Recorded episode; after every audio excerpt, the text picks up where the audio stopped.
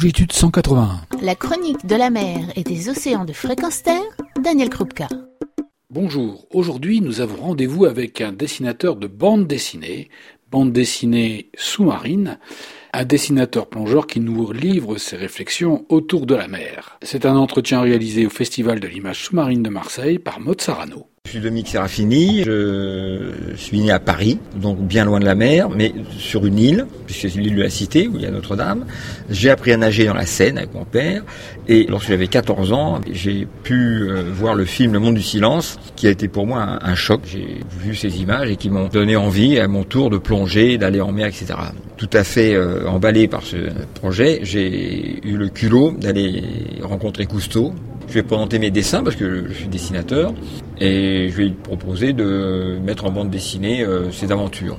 Ça l'a surpris, mais pas trop. Il m'a pas découragé, mais bon, on verra ça plus tard. Et en fait, j'ai commencé beaucoup plus tard. J'ai commencé vers 1980. Euh, ça m'a permis de naviguer sur Calypso, ça m'a permis de partager euh, des plongées et surtout ça m'a permis d'avoir accès à des informations que je ne connaissais pas. Parce que moi je ne voyais dans, dans les films Cousteau que le côté aventure.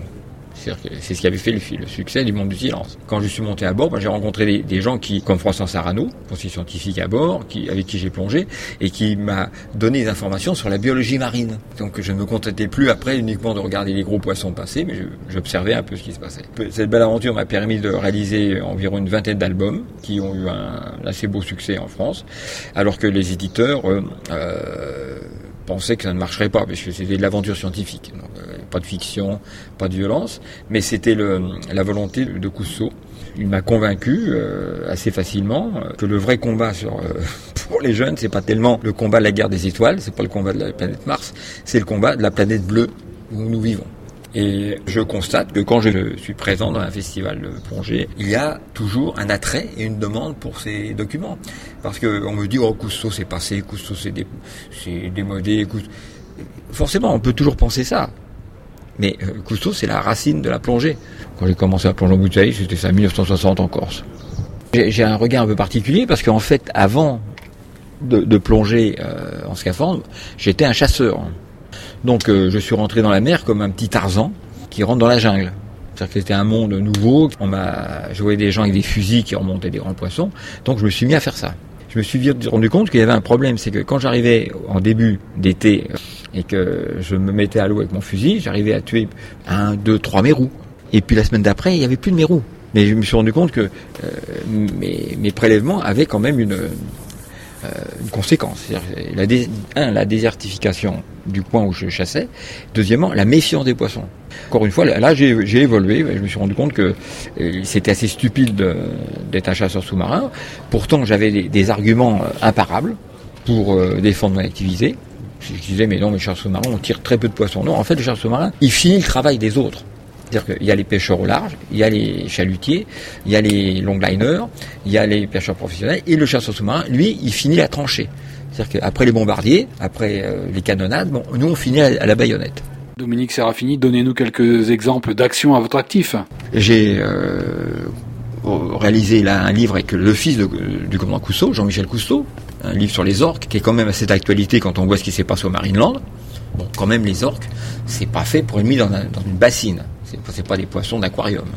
Qu'est-ce que j'ai fait d'autre encore? Ah oui, un livre sur euh, la catastrophe de Saint-Pierre, qui a entraîné le naufrage de plus de, 20 bateaux qui étaient mouillés devant Saint-Pierre, et la destruction totale de la ville. Pourquoi? Parce qu'il y avait un volcan.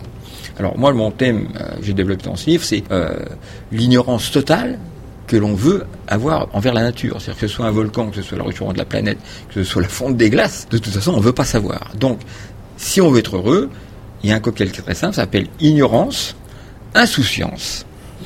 Et puis tout va très bien. Moi, ce, ce cocktail, je l'avale pas parce que euh, j'ai continué à vivre en mer. J'ai un voilier, euh, donc je vis sur la mer. Je vis, je flotte sur un milieu vivant.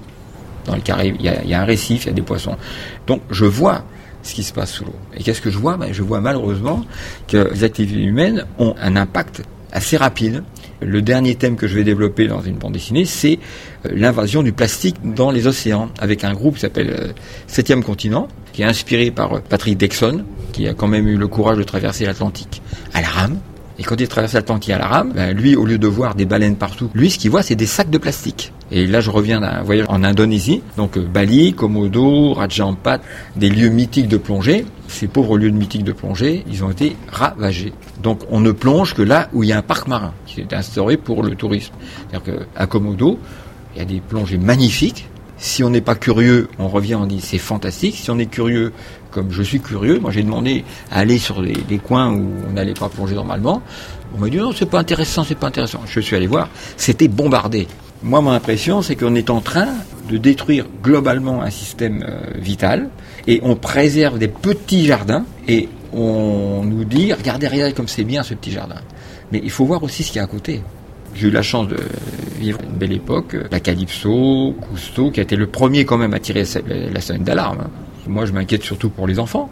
Pour ça que je fais des livres, et puis euh, je sais que ces enfants vont certainement pas voir ce que j'ai vu. Ceci dit, j'ai plongé la semaine dernière à Porcro, Porcro qui est une zone absolument protégée. Le résultat est, est évident. Il y a des mérous partout. Par contre, il n'y a plus de gorgones. Parce qu'on peut contrôler les actions humaines comme celles des pêcheurs, on ne peut pas contrôler le réchauffement de l'eau. Euh, en mer, il n'y a pas de barrière, il n'y a pas de frontière. Vous pouvez très bien faire un parc marin, et puis s'il y a une énorme pollution qui se développe à côté, ben, elle viendra aussi. Il ne faut pas se décourager, euh, il faut, faut pas désespérer. Euh, Jean-Michel Cousteau est un exemple euh, évident. À son âge, il aurait pu très bien raccrocher les palmes et puis aller jouer au boule, alors qu'il consacre son temps, son énergie à faire des conférences, à expliquer euh, ce qu'il a compris, etc., à faire des films. Vous avez Paul Watson qui se bat, vous avez Patrick Dexon, et puis peut-être à votre tour. hein. Donc maintenant, place aux jeunes, allez-y, à vous de jouer. À vous de jouer, à nous de jouer, c'est le mot de la fin. Il reste tant à faire. Retrouvez et podcastez cette chronique sur notre site fréquenceterre.com.